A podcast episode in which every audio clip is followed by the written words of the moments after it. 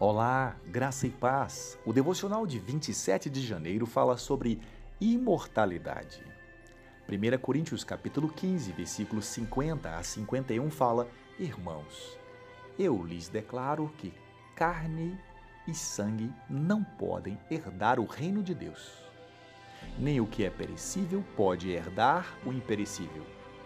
Eis que eu lhes digo um mistério nem todos dormiremos, mas todos seremos transformados. Hoje muitas pessoas procuram a imortalidade, aquela indescritível fonte de juventude. Algumas vezes é difícil para nós aceitar o fato de que a vida está passando e a morte se aproxima. Um dia você irá acordar e perceber que você tem mais vida vivida do que tem a viver. Mas a questão que nós deveríamos nos perguntar não é: posso encontrar a imortalidade? Mas sim, onde eu vou passar a minha imortalidade?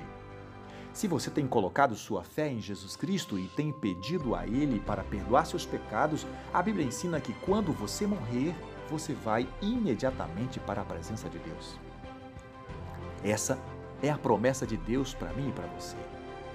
Mas Deus não promete apenas vida além da sepultura. Ele também promete vida durante a vida.